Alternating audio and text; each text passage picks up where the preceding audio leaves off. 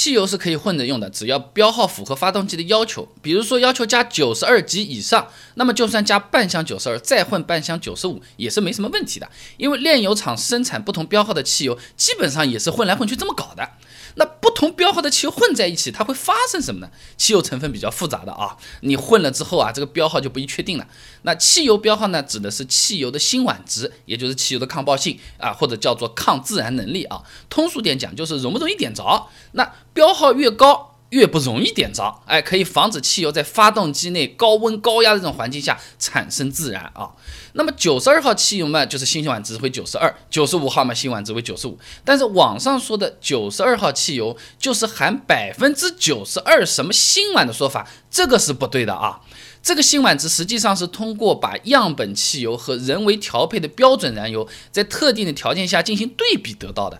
这个呢和我们初中学过的重量单位千克是一个道理的，是有一个人工制作的标准一千克的砝码的，不是有一块砝码的吗？哎，这个叫做国际千克原器啊，就是放在国际度量衡局巴黎总部的地下仓库里面的。我们人工调出来的标准燃油起到的作用呢，就是和这个砝码差不多的，是个参照物。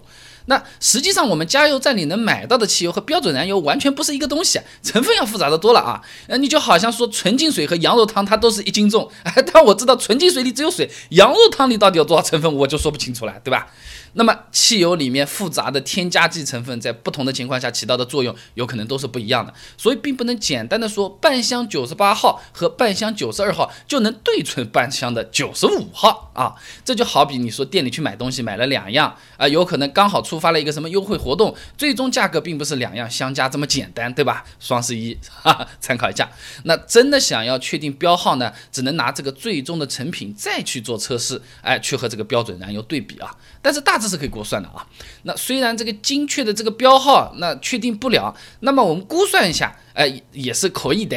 那就是说，虽然九十二号、九十八号各一半，不能得到准确的九十五号，但是这个混合汽油的标号肯定是在九十二到九十八之间，离九十五差的也不是特别远，对吧？那绝对不会突然变成一百号或者是九十号的，对吧？我两碗糖水混在一起，我不知道混好之后到底有多甜，但是这碗水嘛，肯定是不会变成咸的，对吧？啊。那么除了标号不太好确定之外呢，这混合汽油的质量方面倒是不用太过于担心啊，因为炼油厂里生产汽油其实本来就是把不同标号的油混在一起混出来的，和我们不一样的啊，是它混完之后对汽油标号会进行精准测试，哎，再相应的搞一点添加剂调整一下啊，保证这个汽油标号的准确性啊，就有点像是我们买菜的时候是看重量啊，右手这么掂掂啊，是吧？人家卖菜的是用电子秤称出来的啊，就是少了一毛钱也给你算得清。清清楚楚的一个塑料袋有多重，他心里也是有数的啊。要补钱的补钱，是不是？要去皮的去皮，是吧？呃，这种都算得很细的。那汽油的质量、清洁度，它和标号是没有什么关系的啊，倒是和你这个汽油是国四还是国五的，是不是私人小作坊炼的黑油有关系了。就好比你学习成绩好不好啊，靠的是你天生的智力水平、努力程度，和你家里有没有钱、学习环境好不好、老师牛不牛逼都没有特别大的这种关系啊。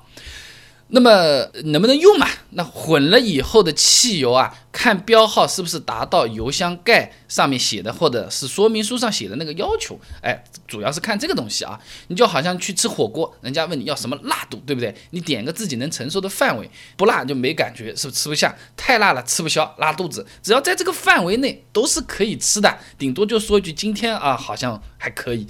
昨天有点刺激，就这样了，对吧？那开头讲过的，汽油的标号就是汽油的抗爆性，也就是抗自燃性。那正常来说呢，如果汽油标号符合发动机要求啊，被喷到气缸里面之后呢，被火花塞点燃，那么火焰就从火花塞开始，像风吹过去一样，哗，整个传到这个气缸里面了。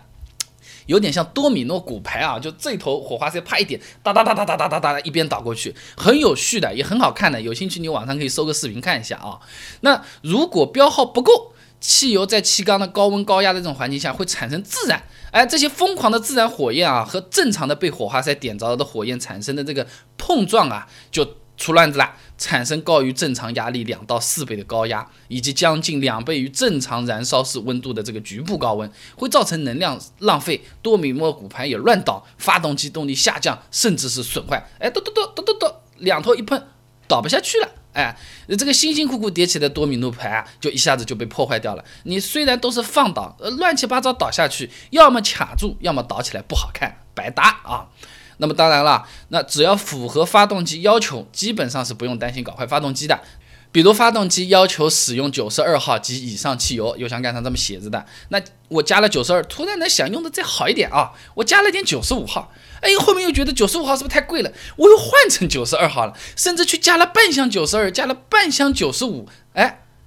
发动机都是有传感器的，通过这些传感器，行车电脑啊是可以监控发动机的工作状态的，它会自动判断你加的汽油容不容易点着，哎，它会自动修正这个点火的提前角和喷油时机，来适应当前油箱里油料的性能的。这个和我们人很像的啊，而不是说刚刚喝了肉汤就不能喝可乐了，胃会自动调整，都会消化好的啊。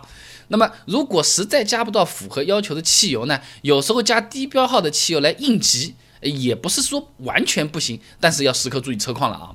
那刚才也说过了，这个车子的行车电脑根据油料的性能，它不是会自动调整发动机状态的吗？它不是无限调的啊，超过限度，也就是这个汽油标号过低，这汽油有可能会发生自燃。就好像我们发动机嘛，就是和我们人一样，就喝喝可乐啊，宅男快乐水，喝喝喝喝到后面打嗝了，哦一下。打嗝的时候，一不小心还把后面喝进来的可乐一下子也回上来了，就喷出来了。这个呢，对发动机来说呢，就叫爆震了啊。那一般情况下，表现为发动机噪音突然之间变大了。那基本上你这点油又用完，下次再换回来也就好了啊。但如果标号偏离实在是比较大，继续开有可能会发生严重的爆震，那就会导致车子产生不正常的抖动了。你比如说有些豪车啊，要交九十八的，你搞个九十二。甚至是八十九，哎，就有可能会出现这样的问题了。这个时候最好是停车打救援了啊！继续走有可能发动机给搞坏了，损失就很大了，划不来啊。那说了这么多啊，如果车子写的要加九十五，那最好就不要加九十二了。但是现在油价又这么贵，呃，我想省点钱，我去路边看看啊，很多私营加油站都是打折的。可不可以？大家说不好，那他怎么没有倒闭？开了十几年、二十几年了，那他到底有没有什么坑？他到底有没有我们不曾识别过的一些好处？我每次加油呢，肯定不会等油箱完全烧干了再去的。那每次加油，油箱里不是有点油渗在那边呢？放久了会不会像菜一样馊掉的？关注微信公众号“备胎说车”，回复关键词“汽油”。所有和汽油相关的小知识都给你准备好了。我这个公众号每天会给你一段汽车使用小干货，文字、音频、视频都有，挑自己喜欢的就可以了。你去加油站又不看那种老师傅哦，左看看右看看，拿出个白手套，哈一下捅进你车子的菊花排气管，啪一手摸出来，哎，你个排气管黑成这样了，燃油宝要不要来一瓶？有没有道理？靠不靠谱？最新的版本又来了，关注微信公众号“备胎说车”，回复关键词“汽油”就可以了。备胎说车。等你来玩哦。